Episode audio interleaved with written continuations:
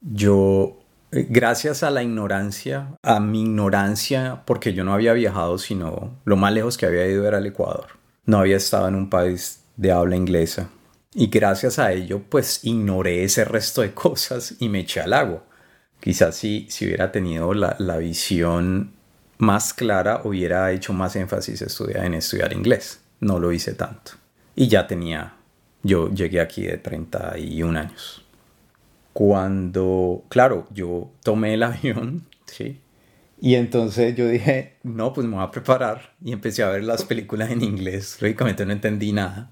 Y lo más chistoso era tratarme de meter todo el idioma inglés viendo películas en un trayecto de, sí, en un trayecto de, no sé, 36 horas, no sé. Fue muy, pues fue muy interesante y lógicamente no aprendí nada.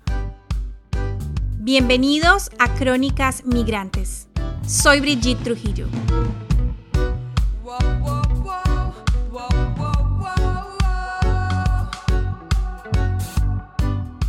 Hay una frase muy conocida que dice que la vida no es esperar a que pase la tormenta, sino aprender a bailar bajo la lluvia. Y creo que esa oración resume un poco la historia de Carlos en Australia. Uno de esos relatos donde las subidas y bajadas chocan entre sí, pero donde la resiliencia es sin duda la protagonista. Carlos tiene 41 años. Nació en Cali, Colombia y migró a Australia en el año 2011. En ese entonces quería cumplir con dos propósitos. Uno, aprender inglés y dos, estudiar una maestría. Y bueno, eventualmente regresarse a Colombia. En Colombia, Carlos se graduó como ingeniero agrícola, pero antes de viajar a Australia trabajaba como desarrollador de software. Y aunque en su momento ejerció su carrera en Ecuador como ingeniero agrícola, con un emprendimiento sin muchos frutos, el desarrollo de software llegó a su vida casi que por accidente. Un proyecto inteligente liderado por el gobierno de su país que pretendía capacitar gente en el desarrollo de software lo llevó a aprender sobre el tema y de paso aplicarlo en su tesis de grado. Tiempo después se graduó como ingeniero agrícola, pero el desarrollo de software le interesó tanto que empezó a inclinarse por esa área. Y aún teniendo un trabajo estable que además disfrutaba, también soñaba con escalar en su empresa y pensó que si aprendía a hablar inglés podría lograr su objetivo. Se me ocurrió que de pronto algo que me iba a permitir moverme en muchos ambientes sería tener otro idioma. Y pues en Colombia el otro idioma es el inglés, básicamente. Es algo que se conoce y que da una gran ventaja, diría yo, en un país como Colombia. Entonces decidí, yo tuve la idea, se me ocurrió y dije, bueno, eh, digamos que puede ser una muy buena, digamos, ventaja profesional saber otro idioma. Y entonces, eh, digamos que dije, bueno, puedo aprender otro idioma en otro país. Y se me ocurrió Australia, pues porque permiten trabajar las 20 horas. Entonces, digamos, esa fue la, la, digamos, el punto por el cual decidí venir acá. Es cierto, Australia también atrae por sus posibilidades migratorias. Una de ellas es poder aplicar a una visa de estudiante que además de ayudarnos a cumplir propósitos académicos, nos permite trabajar legalmente hasta 40 horas quincenales. Es por eso que al verlo como una alternativa, Carlos no dudó y se arriesgó. Uno mira los planes, uno coloca unas prioridades. Bueno, a mi parecer era como muy, muy le están dando mucha propaganda, diría yo, al cuento de Australia y, de viajar y aprender inglés. Entonces conocí a una persona y ella me explicó cosas y ya. Y, yo dije, bueno, arranquemos, porque básicamente esas decisiones hay que solo arrojarse. O sea, se vuelve tan complejo y todos los parámetros son tan desconocidos que uno a la final tiene que tomar un, riesgo, tratar de minimizar la caída, ¿no? Y saltar. Y, y ya. Y entonces, digamos que nunca hubiera podido encontrar las, eh, las razones por las cuales venir acá, pero digamos que sí, fue, fue un salto al, a la fe, diría yo, un salto de fe. Carlos le apostó a Australia. Entre tres ciudades se decidió por Melbourne, porque sentía que era la que más se acercaba a lo que quería y además tenía un conocido allí. Entonces aplicó a la visa. Y un día me llaman, salió la visa, se va la otra semana. Entonces eso fue una cosa lo que yo, bueno, listo, hagamos. Renuncié y fue, fui muy afortunado porque mi jefe anterior me llamó para hacer un proyecto. Entonces tenía una semana libre y esa semana libre la trabajé y me pagaron. Entonces tenía más plata para venir.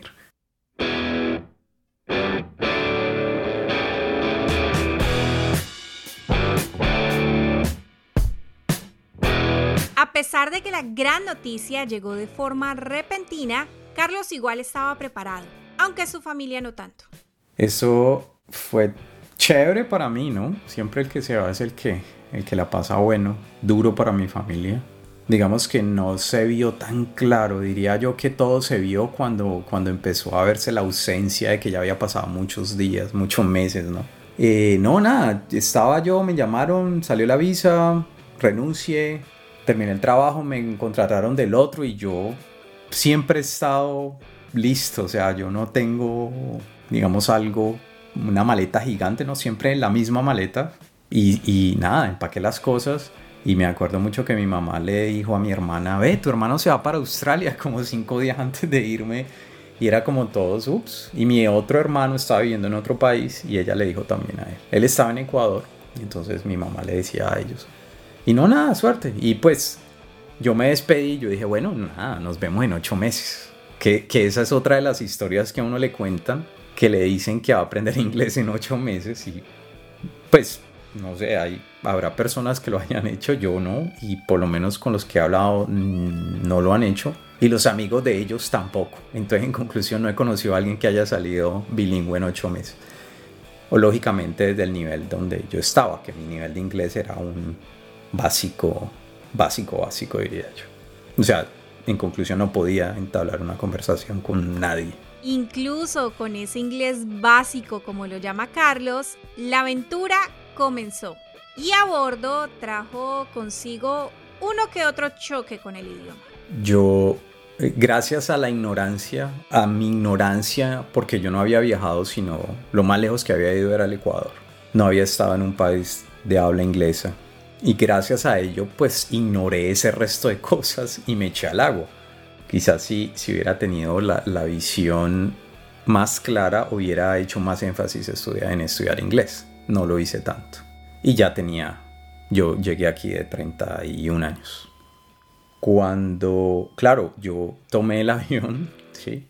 Y entonces yo dije, no, pues me voy a preparar. Y empecé a ver las películas en inglés. Lógicamente no entendí nada. Y lo más chistoso era tratarme de meter todo el idioma inglés viendo películas en un trayecto de, sí, en un trayecto de, no sé, 36 horas, no sé. Fue muy, pues fue muy interesante y lógicamente no aprendí nada.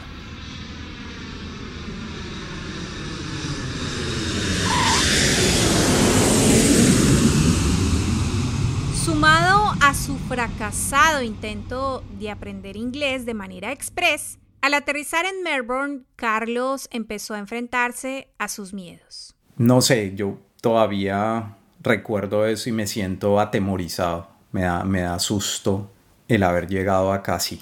O sea, llegar a un aeropuerto, no hablas inglés, no hablas nada. Medio puedes decir, puedes saludar. Y, y nada, me bajé y la urbe y una ciudad que te come y un ambiente que es completamente diferente. Y empezás a ver que las cosas eh, no sé, es, una sensación, son pequeños detalles, cómo se comportan las personas, cómo miran, cómo caminan en grupos, cómo dialogan. Uno puede percibir que el ambiente es completamente diferente y uno está, y uno es nuevo y no sabe cómo moverse en ese ambiente. Entonces es supremamente miedoso, es, yo, yo, diría que me dio hasta pánico estar en esa situación. Los primeros días en Australia no fueron fáciles. Carlos se sentía muy solo y aunque al principio pudo quedarse en la casa del conocido que tenía, el hecho de no poder contar con un amigo o un familiar cercano en medio de su nueva vida y los cambios con los que tenía que lidiar lo afectaron muchísimo. Solo, completamente solo. Fue, Fue duro, sí. Estar solo en esta ciudad es algo que nadie lo describe. nadie lo puede describir y no es claro la sensación. Es un vacío de saber que a uno, de acá, a que nadie le importa, que a nadie le importa qué pasa con tu vida, si te enfermas, si estás bien, si estás sufriendo. Llegar solo es duro, es muy duro. Eh, me imagino que habrán personas que se adapten mejor. A mí me dio demasiado duro. Entonces, pues estaba solo desde el principio porque eh, el amigo mío, que es ahora mi amigo, en ese tiempo no era nadie, era simplemente un conocido. Eh, pero, pero también el, sentirme solo, que a nadie le interesaba, le interesara mi bienestar, de no poder recurrir a mis amigos, de, no, de estar completamente aislado de, de mi zona de confort, fue supremamente duro. O sea, es hasta miedoso estar uno en una situación así. Sumado a los retos de la soledad, Carlos se dio cuenta que el dinero que se llevó para cubrir sus gastos básicos mientras conseguía trabajo no era suficiente, al menos no para sobrevivir el primer mes de estadía. Eh, digamos una gran desventaja y, la verdad eso fue mi falla porque en la agencia me decían que trajera una cantidad de dinero específica y yo traje la mitad, pero eso fue porque no leí los documentos. Entonces, teóricamente eso quería decir que una vez pisar Australia tenía que estar trabajando. Entonces, eso fue terrible.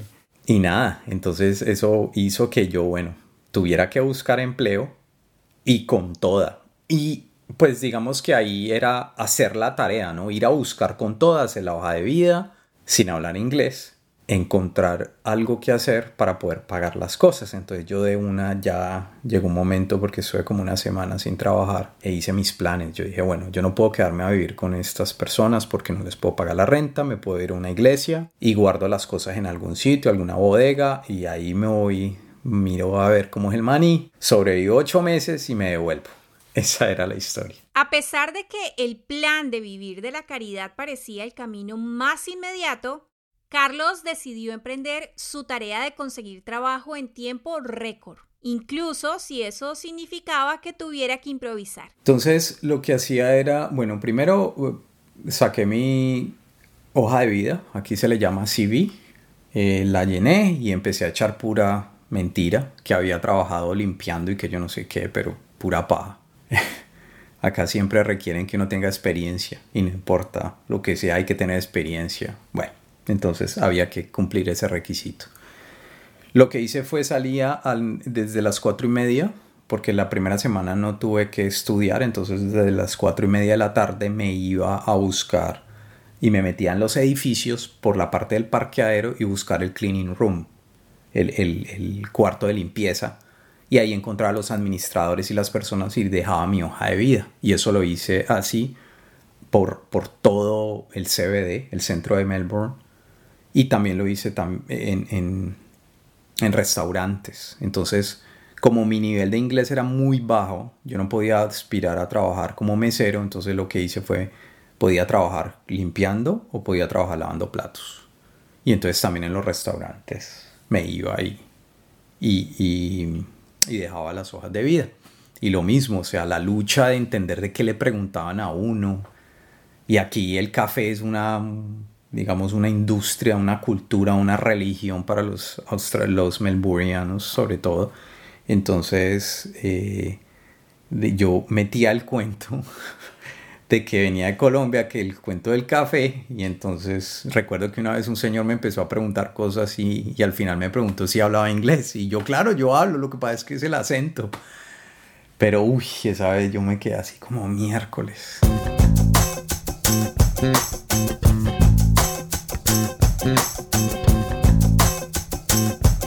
Pese a lo compleja que se estaba volviendo la búsqueda, las buenas energías terminaron alineándose y los ángeles empezaron a aparecer en el camino. Las personas con las que estaban viviendo, muy amables ellas, eran dos, amigas. Eh, una de ellas era una fisioterapeuta, estaba dándole un masaje a, una, a un cliente y entonces yo ya salía para, para irme a buscar empleo y le dije, entonces me despedí del señor, el señor estaba en un cuarto lo saludé, la saludé a ella y le dije, no, me voy, voy a seguir buscando empleo. El señor llegó, yo cerré la puerta, salí y ella me llamó y me dijo que me devolviera, entonces yo me devolví. Y el señor era amigo de un señor de un restaurante en Lygon Street que estaba buscando una persona que lavara platos y me mandaron para allá. Y entonces yo me fui, súper contento, me hicieron la prueba y era lavar unas ollitas ahí. Y salí súper feliz, súper feliz del sitio. Eh, y yo dije, no, porque la gente llora con lo, de, con lo del dishwasher, que era el lavaplatos, pues, el kitchen hand. Entonces yo era, ay, la gente es muy floja aquí. Y el mismo cuento que le meten a uno de, de trabajar y yo no sé qué, y que las personas de otros países son súper flojas y que el colombiano es el duro y que yo no sé qué, yo bueno, listo, hagámosle. Su plan había salido a la perfección. Carlos consiguió trabajo rápido y ya no tenía que irse a vivir a una iglesia. Al contrario, podía estar tranquilo porque ya tendría con qué pagar las cuentas. Sin embargo, en su primer turno pasó algo inesperado. Al otro día tenía que ir ya, tenía mi trabajo, era a las 5 y me fui. Cuando me toca ese turno? Uy, eso fue una de las cosas más duras y más constructivas que tuve en mi vida. O sea, la forma en que lo tratan a uno, la forma en que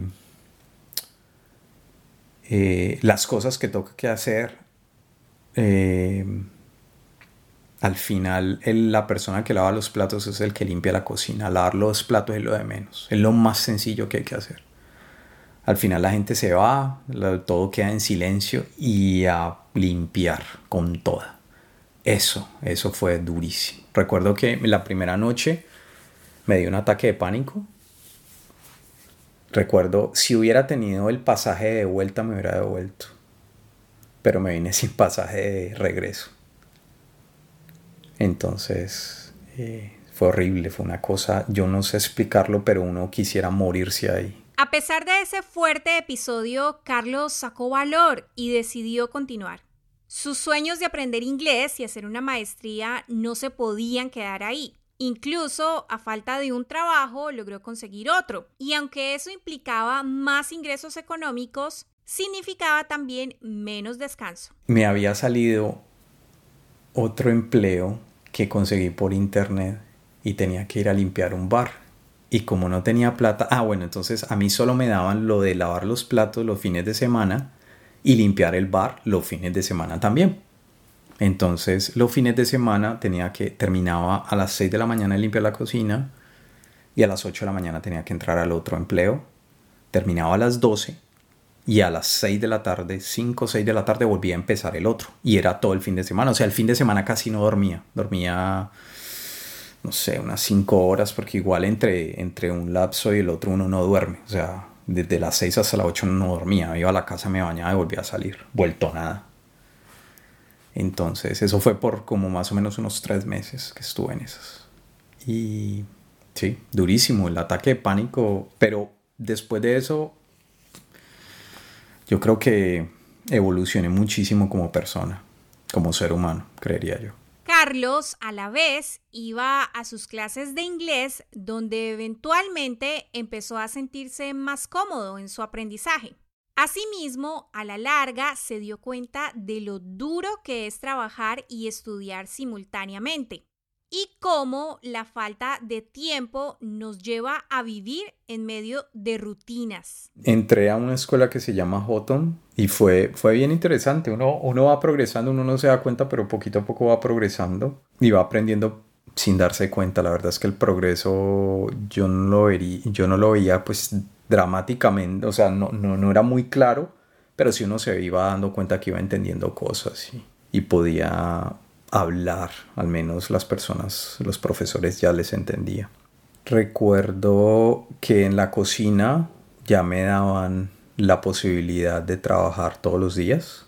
Entonces, cuando iba a la escuela de inglés, ya tenía que estar pensando, apenas salía de la escuela de inglés, me iba a trabajar. Eh, ahí recuerdo que a mí no me había tocado que trabajar y estudiar al mismo tiempo y ahí me hice consciente de lo complejo de la situación de muchas personas. Pero sí, fui avanzando, fui avanzando poquito a poco, poquito a poco. Y llegaba eso sí, mamado, cansadísimo a la clase y bueno, nada, eh, seguir. Es como un piloto automático que uno le pone al cerebro y, y se acostumbra y sigue. Lo que ganaba los fines de semana no era suficiente. Por eso, para Carlos poder trabajar todos los días le daba más estabilidad, pero no era fácil. No podía. Entonces yo, claro, yo no quería trabajar las semanas limpiando la cocina, pero tenía que hacerlo. Entonces eso era lo complicado. Entonces, claro, ya empecé a trabajar todos los días y llegaba rendido y otra vez en las noches así. Pero, pero era toda la línea, como digamos que duré en ese empleo como tres meses y medio más o menos hasta diciembre. Y en diciembre ya me cambié y me pasé a clinear, a limpiar. Eso fue lo mejor.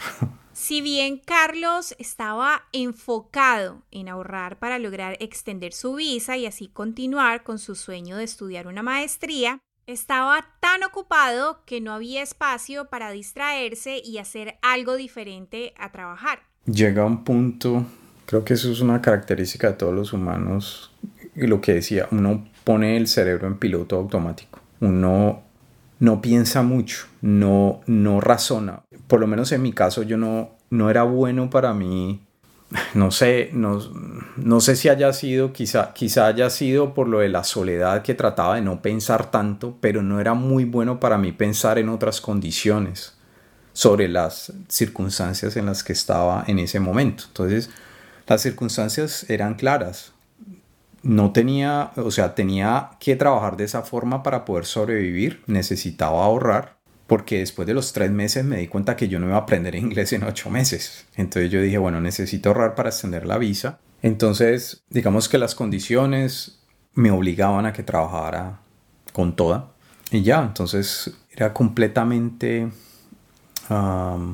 eso se llama como sí, bloquear todas esas, esas eh, esos sentimientos y esas características que a uno lo hacen humano y, seguir adelante. O sea, yo no, no recuerdo en ese espacio, sobre todo en los primeros seis meses, haberme sentado a, a, a, decir cómo puedo disfrutar de la vida. No, o sea, tenía un objetivo, tenía unas circunstancias que tenía que, digamos, manejar y con esas características tenía que proseguir seguir el plan que tenía. Entonces, yo creo que eso, eso es algo que me ayudó muchísimo, porque si no, yo lo que sentía, y es una de las características raras, digamos no características, sino como un patrón que sentía era, por ejemplo, el domingo, que a veces eh, en las noches, por ejemplo, que ya estaba limpiando, entonces lo, lo tenía libre, porque el sábado también limpiaba.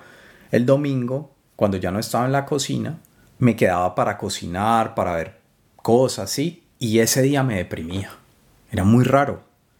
Entonces se volvió un problema porque ¿qué hacía? Lavaba ropa, me ponía a cocinar y cocinaba, cocino, no, no soy muy bueno cocinando, entonces tenía que llamar a mi mamá que me dijera cómo hacía la comida, todo el cuento, ¿me entendés? Entonces, digamos que eso no, no, no, no me hacía sentir, no, mal, ¿no? Yo me sentía bien, lo que pasa es que mi comida era terrible, pero eh, ese era el día en que me deprimía, el día en que estaba libre. Entonces creo que también ese tiempo de estar ocupado me permitió, me permitió ir mejorando y me permitió, digamos, eh, poder solventar esa parte humana que no le puse cuidado, sino mucho tiempo después, cuando ya tenía la posibilidad de, trabajar en otro tipo de, en otro tipo de lugares y hacer otro tipo de cosas y no, no ese trabajo duro, porque igual la limpieza también digamos que la, forma como trabajé después de la cocina, pasé a limpiar, pero entonces a limpiar me tocaba ya todos los días, pero entonces eran en dos sitios diferentes, entonces yo llegaba y trabajaba dos horas y media en uno, salía, dos horas y media en el otro, salía, me volvía en bicicleta mamado y quedaba en la PM hasta la casa. Y entonces era un sitio, bicicleta hasta el otro sitio y del otro sitio volverme y se tenía que empezar a las 6 de la tarde. Entonces yo llegué a la casa a las 12 más o menos, mamá. Y ya, y así era todos los días. Luego de unos meses de trabajo duro, Carlos consiguió un nuevo empleo. algo muy distinto a lo que estaba acostumbrado a hacer. Mi amiga, la esposa de mi amigo, de la persona que me recibió la primera vez, ella trabajaba en un café, me dio una entrevista, me ayudó con una entrevista con la dueña y empecé a trabajar con la dueña y me dejaron trabajar.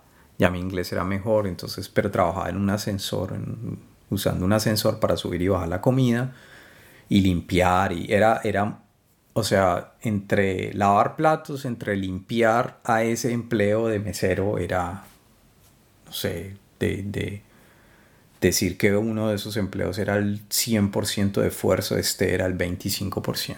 Era una bendición, era un paseo, era un paseo literal. A pesar de que uno está parado ocho horas, ¿no? Seis horas parado todo el tiempo, pero era un paseo. O sea, a mí personalmente me parecía mucho más sencillo.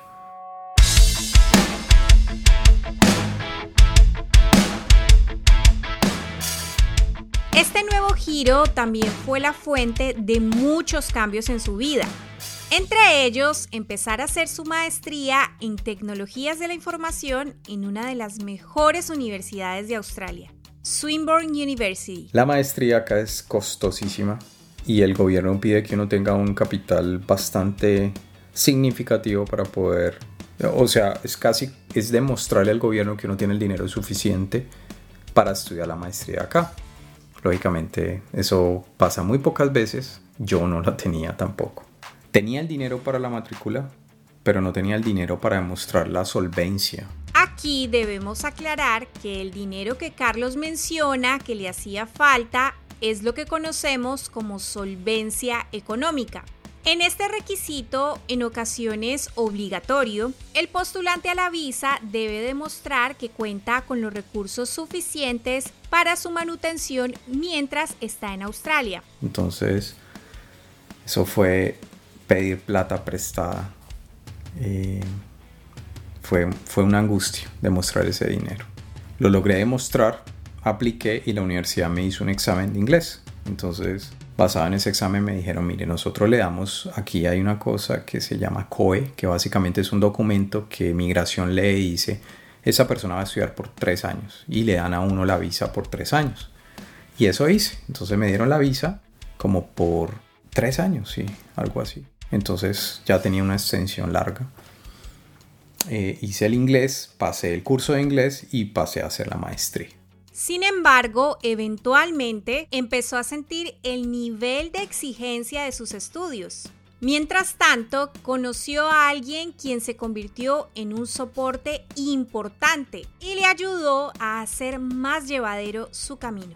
Y la maestría era dura, era muy difícil, entonces afortunadamente yo estaba trabajando como mesero y podía cuadrar los turnos, pero había, por ejemplo, yo ya en ese momento se volvió difícil porque ya el costo de la maestría era altísimo.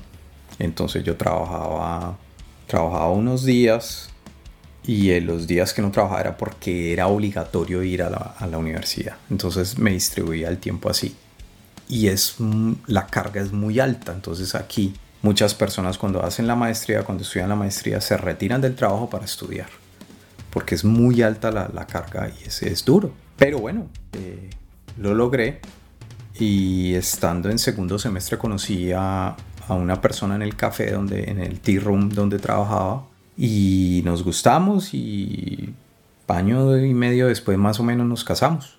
Yo diría que cuando yo empecé la relación con esta persona ya la carga se me bajó muchísimo. O sea, ya empecé, hubo un momento, por ejemplo, en la universidad en el tercer semestre que aquí, aquí lo que hacen es terminan las clases y te dan un mes para estudiar. Ese mes de estudio, eh, cuando hacen los exámenes, es igualitico en Colombia al ICFES. Uno va a un estadio y te, es un carnet y tienen que entrar por grupo. Eso es jodidísimo, unos puestos separados y los exámenes son de dos horas y es durísimo, es súper, súper tenso y también son complejos los exámenes y largos. O sea, uno termina vuelto una nada. O sea, es, es, es como estar trabajando todo un día.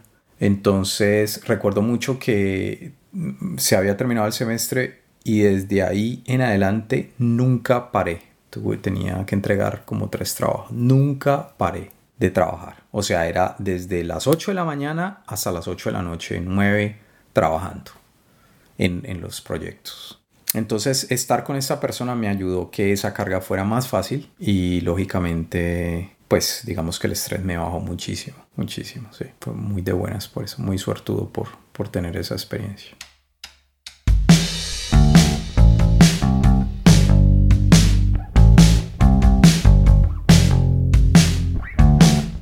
Pasaron cuatro años, dos de ellos en el posgrado, para que Carlos hiciera realidad otro de sus sueños, obtener el título de su maestría. A pesar de que la carga, la, carga académica era muy alta, yo lo disfruté tanto. Lo disfruté tanto, pero era más porque siempre había soñado, siempre veía en las, en las series norteamericanas eh, cuando aparecía el profesor y dictaba una clase a los alumnos y el profesor estaba como en un estante, en un podio, y los alumnos estaban regados hacia arriba, esas lecturas.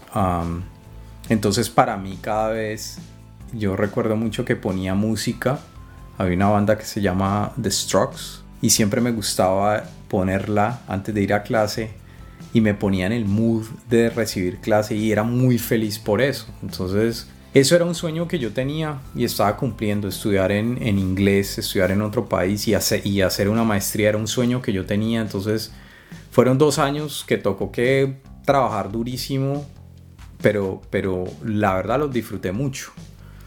Eh, y en cuanto al trabajo, cada vez que me estaba mamado me acordaba de los platos, entonces para mí era volver otra vez y, siempre que pasaba eso es un paseo, entonces no sé, no, no, no me pareció tan complicado. Fueron dos años, por ejemplo, cuando ya entraba en vacaciones tenía que trabajar pues para poder pagarme el otro semestre, pero, pero no, yo lo disfruté mucho yo lo disfruté mucho.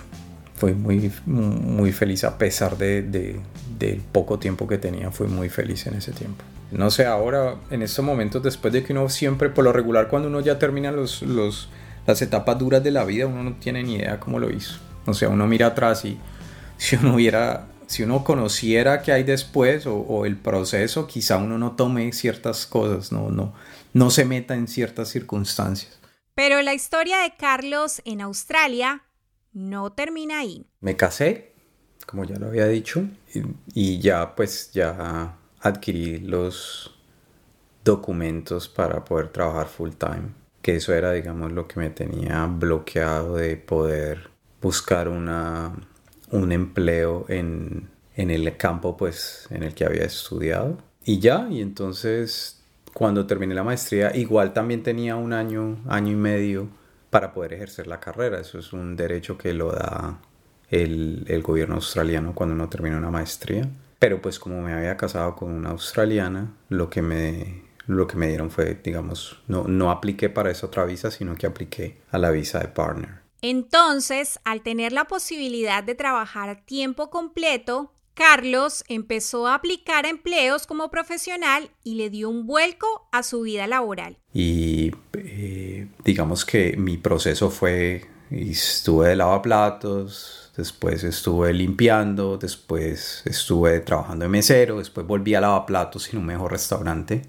Eh, pagaba muy bien, pero era mucho, mucho más digamos, era, era el, yo había trabajado ahí antes, pero ahora tomaba un, turno diferente, que era como de 8 de la mañana a 5 de la tarde, entonces yo no tenía que cerrar la cocina. Y era muy bueno, entonces sí pagaban bien, entonces con eso me pagué también la maestría. Después de eso terminé la maestría, apliqué un trabajo de desarrollador, quedé y esa, esa fue la transición. Pero la razón por la cual yo no había aplicado antes era porque no tenía los papeles para hacerlo. O sea, ese es ese es, eso es como el, punto crucial de las personas aquí. Si no tienes los full, los derechos completos para poder aplicar o para poder eh, trabajar full time, nadie te va a dar eso. Con el paso del tiempo, la vida de Carlos en Australia comenzó a tomar otra forma. Trabajaba en lo que le gustaba, compartía sus días junto a su esposa, Aparte, volvió a reunirse con su familia en Colombia después de cuatro años sin verlos. Y por si fuera poco, estaba cerca de lograr la residencia permanente. No obstante, un día normal, todo lo que parecía tan real tuvo un giro inesperado. las etapas cuando uno tiene una visa temporal, perdón, una visa de partner con alguien, primero siguen dos años de una visa temporal y de ahí uno sí puede aplicar a la PR, que es la Permanent Resident. Faltando dos meses para aplicar, me llegó el requerimiento, pues a uno le llegan, faltando dos meses le llega una carta y el gobierno le dice a uno que uno ya puede aplicar. Porque ellos lo que tratan de, digamos, de, de asegurarse es de que uno tenga una relación legítima. Y faltando dos meses se acabó la relación. Entonces tuve que lidiar con mi relación, pues el, pues el, el duelo que uno hace cuando una relación se termina, plus sumado todo al mismo tiempo, que iba a hacer con los papeles porque ya no iba a tener papeles. Y eso fue, digamos, algo de las cosas más duras que haya tenido en mi vida y que, que me tocó que, digamos, aprender muchísimo. Yo creo que eso fue de las cosas que más me permitieron a mí progresar como ser humano.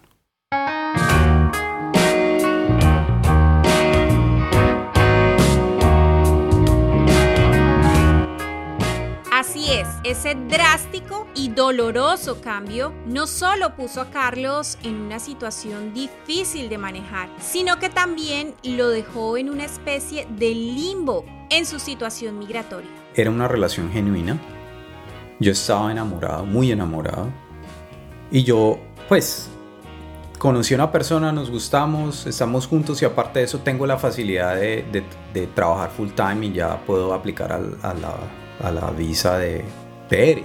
Y ya cuando le dan esa PR, que es la Permanent Resident, ya uno puede, digamos, si uno, si se le acabó la relación o algo así, ya no importa, porque uno ya tiene la visa. Pero en mi caso, eh, igual, yo tenía, o sea, era una relación genuina, yo no estaba mirando eso, pero se me cayó todo y ese espacio en el que tenía, pues que prácticamente quedé en el aire. Sin duda, una de las lecciones más contundentes que deja la experiencia de emigrar está relacionada con volver a empezar.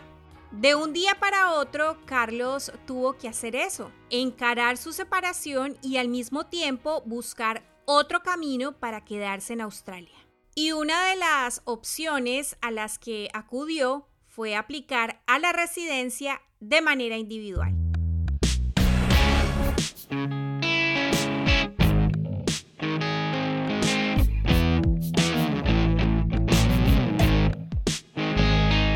términos generales, y aquí debemos precisar que esta información no es oficial. Una de las formas de obtener una residencia permanente en Australia es sumando una serie de puntos que se reúnen cumpliendo ciertos requisitos. Uno de ellos es tener una profesión que haga parte de una lista establecida por el gobierno y que es actualizada en ciertos periodos. Otros factores son la edad de la persona, su nivel de inglés y su experiencia laboral tanto en su país de origen como en Australia. Fue un tiempo muy difícil. Eh, fue de, de encontrarme, mirar alternativas, de empezar a hacer los papeles por mi cuenta. Y eso es un proceso larguísimo. Eh, hay un...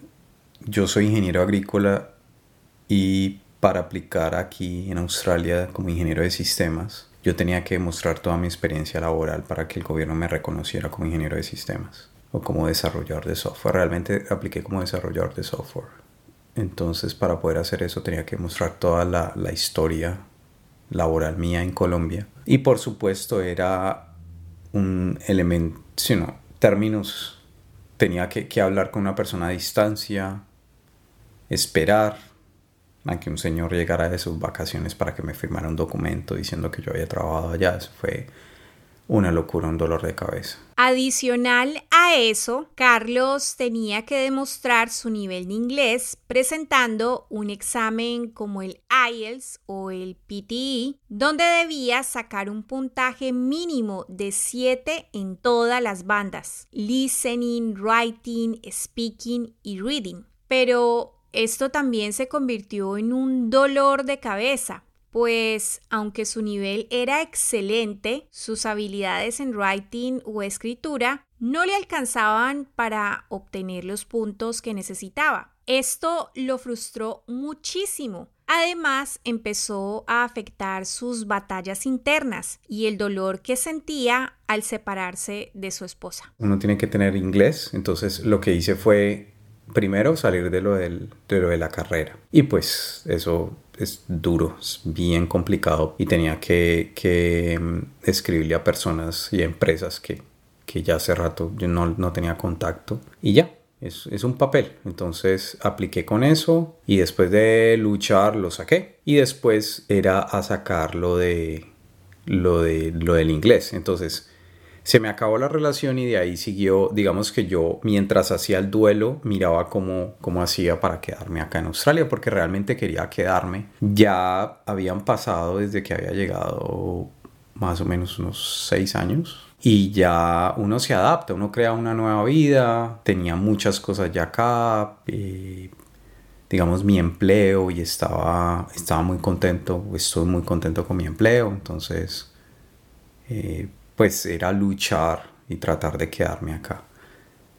Entonces, bueno, nada, empecé el proceso de, de, de aplicar, de, tratar de sacar el examen de inglés, estuve muy cerca. Una vez saqué fallé por dos puntos en el PTE, o sea, hay dos exámenes, se hacía el IELTS y el PTE. El IELTS lo de siempre, el 6.5 de writing y, y, no pude llegar a, a, conseguir el 7. Muchas veces, no sé, me, me, parecía que escribía más o menos decente, pero obviamente el nivel al 7 es, es, creería yo que es bastante complejo y, y se vuelve más difícil. Y el PTE, que es otra alternativa, lo hice varias veces y siempre era unas fallas muy pequeñas, entonces pero creo que, más que eso, creo que era mi actitud hacia el examen. Creo que me llené de rabia. O sea, durante ese proceso hice muchas, digamos, mucho trabajo de sanación y de... Porque, porque el, digamos que tener que enfrentarme contra el examen y la frustración de no pasarlo y estar en esa situación y saber que dos meses después, dos meses hubiera esperado y podría haber tenido los papeles sin problemas y saber que estaba en una relación donde yo era, pues, digamos que no era no era 100% feliz, era feliz, pero pues se tenía problemas, pero yo nunca esperé esa reacción o, o, esa situación y para mí fue más que cualquier cosa, fue una traición.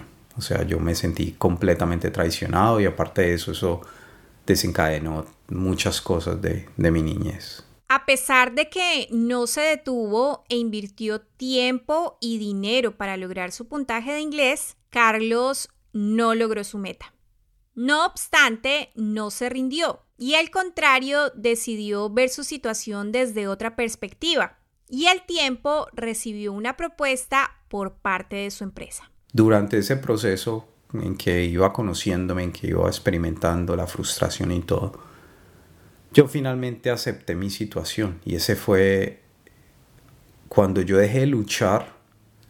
Es bien interesante, pero digamos que yo acepté que estaba en esa situación, yo acepté que que así se habían dado las cosas y que era mi decisión si seguía luchando contra la corriente o aceptaba la situación y tomaba lo mejor y salía adelante. Y eso fue el cambio total. Entonces, resulta que yo eh, en la empresa donde estaba trabajando, que aún estoy trabajando allá, es una muy buena empresa, es una multinacional. Ellos cuando yo terminé, se terminó mi relación, ellos me ofrecieron sponsor. Me dijeron que podíamos hacer un sponsor. Yo les dije que no, porque yo no quería quedar ligado a la empresa. Mi visión era muy diferente. Yo decía, eh, eh, trabajo en esta empresa un año y me voy. Mientras tanto, Carlos se enfrentaba a la presión de su separación, ya que su esposa quería empezar una nueva vida. Y ya las cosas con mi expareja se tornaron mucho más complejas porque digamos que ya esta persona me dijo, bueno, no, yo ya quiero establecer mi vida con otra persona y todo el cuento. Entonces yo dije en el momento, en el momento en que ella, eh, porque yo seguía con los papeles, acá para uno separarse tiene que demostrar que estuvo un año eh, viviendo en un sitio separado. O sea, si no, uno no, digamos que no es aceptado. Cuando ella me dijo eso, yo asumí, yo dije, en el momento en que ella consigue una persona, mi vida va a ser doblemente más infierno, entonces yo tengo que moverme. Y ahí fue cuando yo dije, bueno, la empresa me ofreció esto, vamos a empezar el proceso. Y ahí empezó otro calvario. En definitiva, Carlos optó por aceptar la oferta de su empresa. En esta parte hay que explicar que en Australia el sponsor o patrocinio, a grandes rasgos, significa que una empresa local postula a un empleado extranjero cuya carrera está en la lista de profesiones que Australia necesita a una visa temporal o permanente. Hay diferentes tipos de visa en esta categoría. En el caso específico de Carlos, si la visa a la que él aplicaba se aprobaba, no solo aseguraba su trabajo en la compañía, al menos por unos años, sino también su residencia permanente. Entonces yo acepté la ayuda de la empresa y decía que comenzó otro, digamos, un inconveniente también. Y creo yo que dentro de todo eso la idea, o, por lo menos eso es lo que yo veo en la vida, la idea de lo que me estaba sucediendo es que yo aprendiera algo. Y yo lo vine a aprender cuando hice la paz con eso. Y lo digo porque cuando la empresa me ofreció eso, bueno, yo no, no dije que no tampoco, pero yo dije, bueno, yo les comento. Y después yo volví y le dije, no, listo, hágale, ayúdeme pues con esta vuelta todo comenzó bien. Sin embargo, el caso de Carlos era muy complejo, empezando porque la compañía, al ser una multinacional, debía justificar un montón de elementos que al final podían afectar el proceso. Sumado a eso, el agente migratorio en el que Carlos se apoyó aparentemente no contaba con mucha experiencia y dentro de la empresa no había claridad de cómo actuar. Luego, esto hizo que todo se alargara y que al contrario, el estrés y la incertidumbre aumentaran cada día. Entonces, con la persona con la que estaba haciendo el proceso de migración, todo se volvió un problema, porque básicamente había unos requerimientos muy específicos que requería para que una empresa sponsoriara a un individuo. Y era un envío de emails para todo lado, vaya, reciba, devuelva, rechace. Eso fue como por año y medio. O sea, eso fue tremendo. O sea, era, era una frustración. Era un mes donde yo ya me iba para la casa súper feliz, ya por fin voy a aplicar y después a la otra semana que no, que eso no me sirve, se reunían. No, eso fue impresionante. Eso fue por año y medio era lo mismo. Yo esperaba dos meses y hablaba con el man, con la persona de financiera y le preguntaba cómo va el proceso y me decía, no, no me han enviado nada. Y hablaba con la gente y la gente me decía, no, es que yo les envié y estoy esperando eso. Y todo el tiempo fue ese sufrimiento. En medio de tanto caos, Carlos no solo contaba con el apoyo de sus amigos, su familia en Australia, sino que también se cruzó con algo de luz en el camino. Estaba viviendo con unos amigos eh, Manu y Joana, ellos fueron como las personas que, la familia que me ayudó a salir de, como con, la que pude hacer el proceso de, de, luto de mi relación. Y ellos estuvieron muy cerca de mí y fueron muy, fueron un apoyo incondicional y, y es algo que, que siempre les agradeceré. Cuando estaba ahí, una vez me fui para la City ellos se habían ido de viaje y yo eh, me fui para la ciudad. Ah, estaba aburrido y eran como las nueve de la noche y yo, yo me voy. Y yo no sé bailar. Entonces yo quería aprender a bailar y me fui a un bar. Entonces esa noche que me fui fue muy raro y eso es una de las cosas que yo cuento en mi vida. Me han pasado muchísimas cosas en la vida donde yo la veo veo completamente difícil las casualidades y esa es una.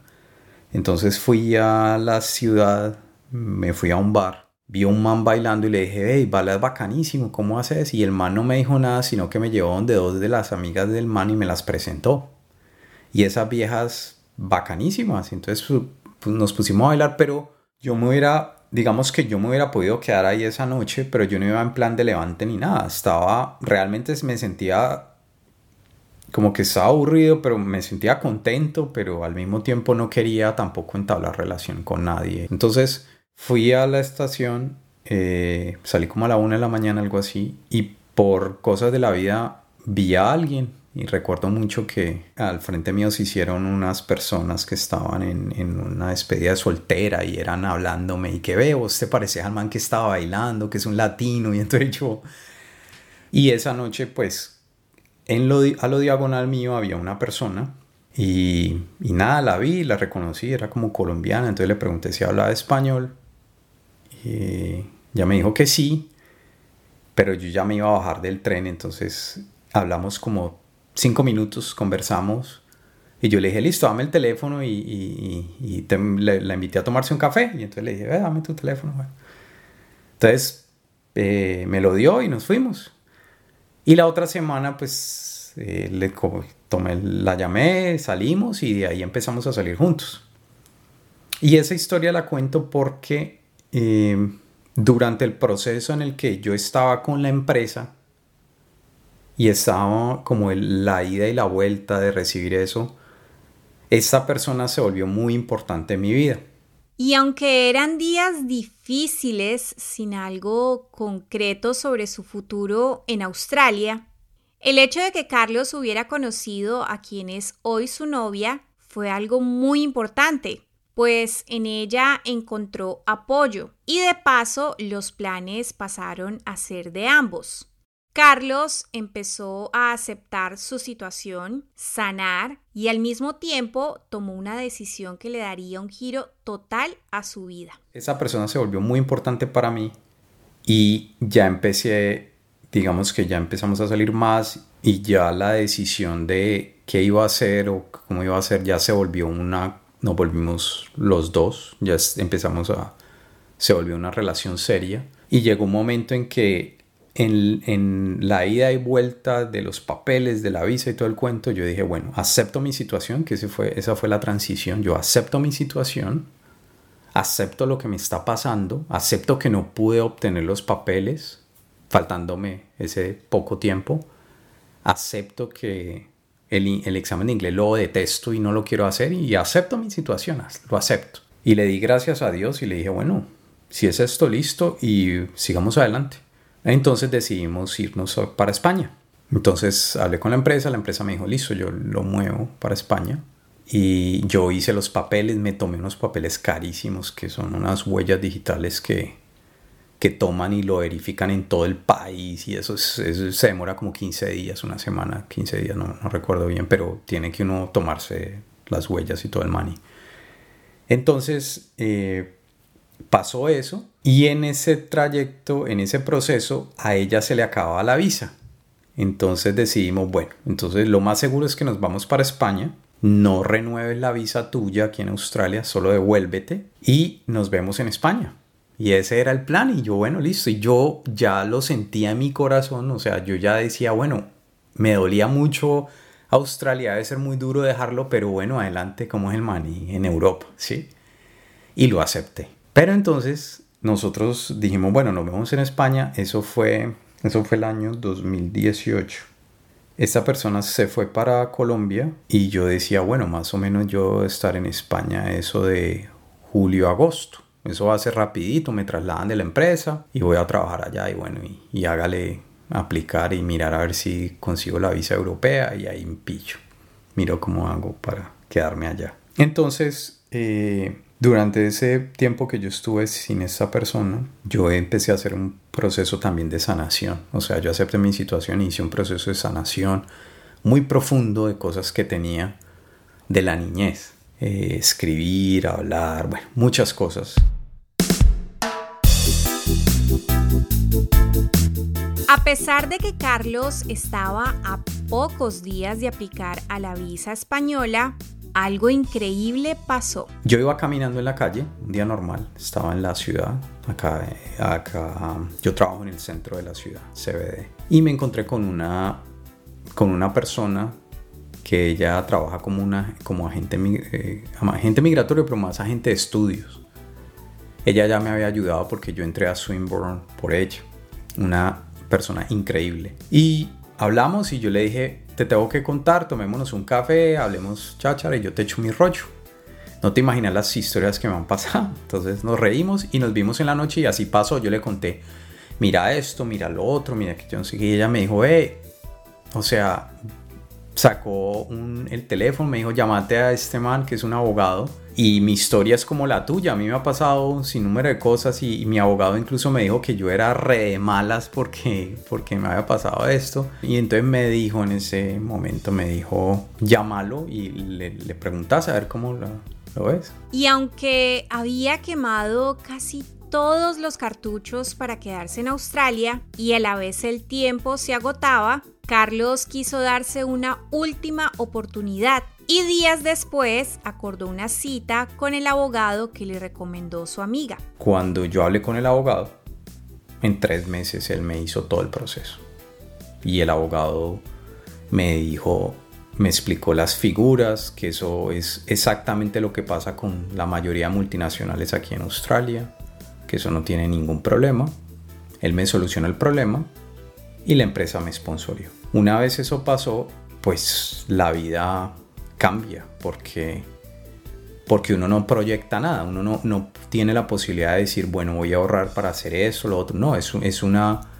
Es, es, llevar la vida en una maleta todo el tiempo y saber que en cualquier momento se tiene que ir. Y eso se prolonga no, ni por un día, ni por una semana, ni por un mes, se puede prolongar por años.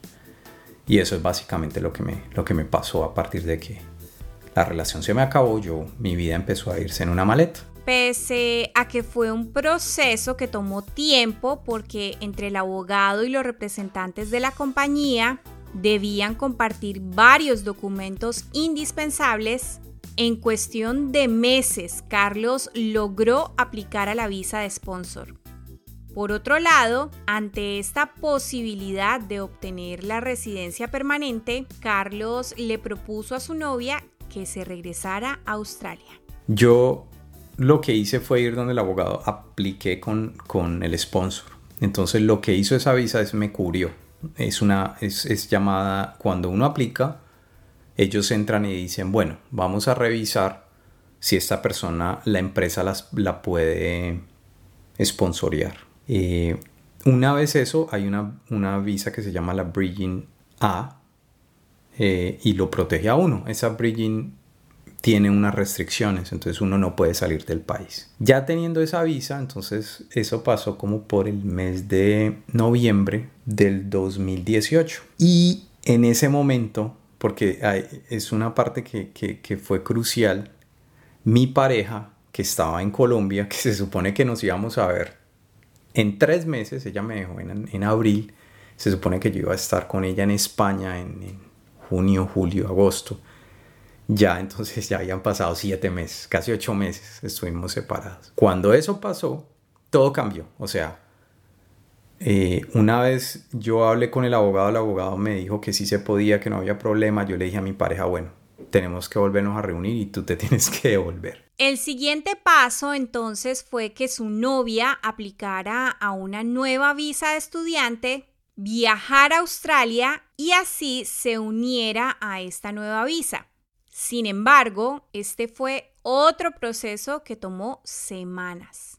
Y para ella empezó otro via crucis porque ella se fue pero para volver otra vez a Australia uno tiene que demostrar que va subiendo de nivel con los estudios a los que viene. Y la razón, la complejidad de eso era porque yo aplicaba a mi sponsor, yo tenía mis papeles, pero para poder que los dos estuviéramos juntos acá, teníamos que aplicar juntos a la visa de permanent resident.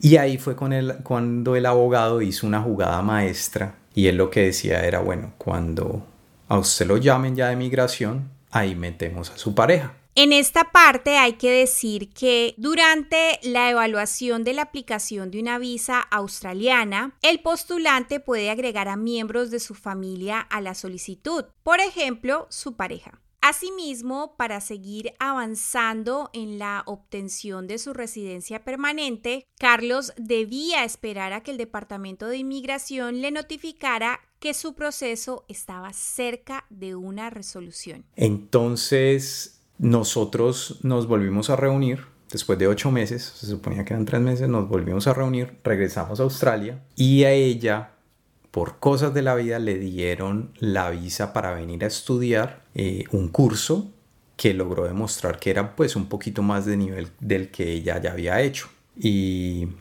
teniendo ya esa visa, más o menos unos seis meses después, el gobierno me llamó y me dijo, revisamos los papeles, por favor, hágase los exámenes.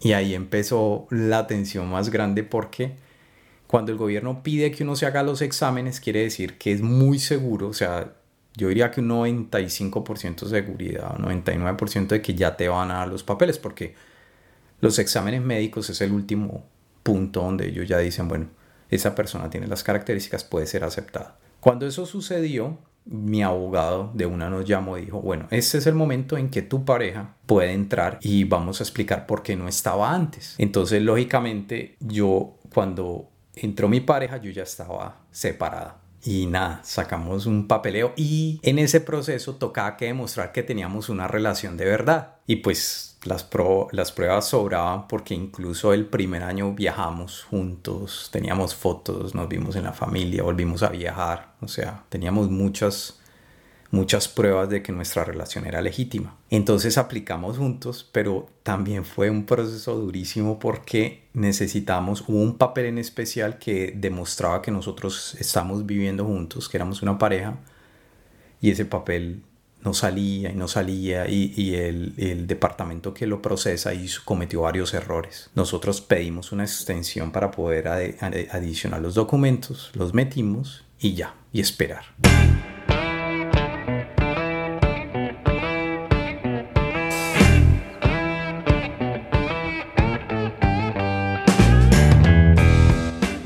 Y como dicen por ahí, hay tiempo para todo y lo que es nuestro vendrá a nuestras manos en el momento oportuno.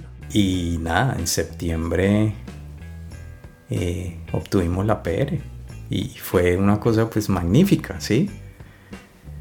Y ya, y ese, y ese fue el proceso y, y digamos que uno ya ahora tiende a como dejar esos recuerdos en el pasado ¿sí? que enseñaron muchas cosas, pero fue algo muy bueno, muy doloroso, pero algo que trajo un sinnúmero de cosas positivas en nuestras vidas, en mi vida especialmente, donde uno tiene que aceptar su situación y uno tiene que decir, bueno, aquí estoy y vamos a luchar para lo que sigue. Eh, hacerse la víctima creo que era lo, más tenaz y creo que era lo que la vida trataba de decirme. O sea, yo daba por un lado y el otro y yo decía, bueno, listo, ya no soy una víctima y empezaron las cosas a cambiar.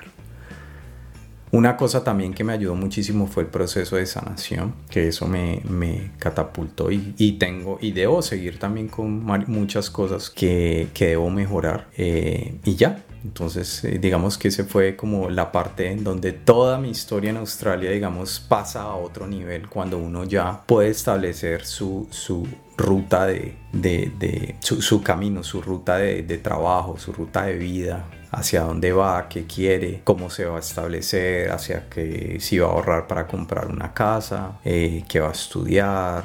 Antes de terminar, Carlos nos deja este consejo. Yo pienso que a pesar de que hay muchas historias que dicen que uno siga sus sueños y que deje todo y yo no sé qué, a mí me parece que eso es una distorsión de la realidad. Muchas personas vienen con unas expectativas por los aires y me parece que eso es algo de lo que no me gusta cuando cuando la gente vende los sueños desde Colombia, por ejemplo, desde otros países, que creen que vienen acá y, y todo es color de rosa. Yo pienso que hay que cumplir, hay que hacer cosas, hay que cumplirlas, pero también hay que estar muy consciente de, de, que siempre uno debe tener varias alternativas. El mejor caso, el peor caso y el caso más probable. Siempre hay que tirar tres opciones en la vida. Eh, yo creo que uno atrae lo que es. La, la forma en que yo vine acá, yo creo que conté con algo muy valioso y era ser muy humilde. Creo que la humildad es, es fundamental, la honestidad es fundamental para uno, eh, para uno salir adelante. Creo que, que hay, hay, elementos que siempre los venden como virtudes y una mano de pendejadas, pero yo creo que la honestidad, la humildad, eh, el respeto, son reglas del éxito. No tienen nada que ver que no, son reglas de éxito, deberían de ser implementadas. Si un migrante va a venir acá, tiene que estar muy consciente de que las cosas van a ser un poco complejas, pero también tiene que estar con unas alternativas y no, y no estar recreando como situaciones o creando historias que puede que no sean ciertas, porque lo más seguro es que vaya a sufrir mucho, pero creo que tiene que hacerlo. La inmigración es dura y los migrantes yo considero a todos los migrantes muy fuertes en sus capacidades, en su, en su fortaleza mental para estar lejos de su zona de confort. Y los que se devuelven yo considero que también son fuertes y también creo que si alguien decide no quedarse porque no le gustó, tiene todo el derecho de, sentirse orgulloso que tuvo la fortaleza de colocarse fuera de su zona de confort y, y luchar por sus sueños y los sueños a veces cambian, hay alternativas, entonces uno se puede quedar y puede ser magnífico y uno se puede ir y puede encontrar muchas cosas mejores. En agosto, Carlos cumple 10 años en Australia. Además, está a la espera de su ciudadanía y sigue trabajando en la empresa que lo patrocinó. No olvides que todas las historias son bienvenidas en este podcast. Así que si quieres compartir la tuya, puedes escribirnos a mihistoriacm.gmail.com. Crónicas Migrantes es una producción de quien les habla, Brigitte Trujillo. Para conocer información oficial sobre visas e inmigración en Australia, puede ingresar a homeaffairs.gov.au. Gracias por escucharnos.